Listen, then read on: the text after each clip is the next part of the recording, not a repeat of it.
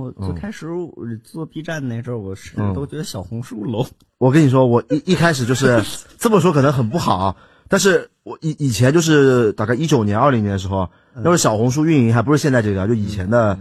天天找我的，就叫我入驻。啊嗯嗯当时我还跟他们说，就是我身边的人都入驻了嘛，我就跟他们说，有这不是一个女性什么弄化妆品的平台吗？我嗯们去入驻干啥？因为我对小红书印象就一直停留在啊，范冰冰被抓了，没没地方施展自己的才华了，过去做美妆去了，还有有一段时间被下被下架了，对，还被下架了，对吧？嗯我知道小红书就是你你那段时间，然后我跟我朋友说完，嗯然后，他说哇，这个巧妙啊，就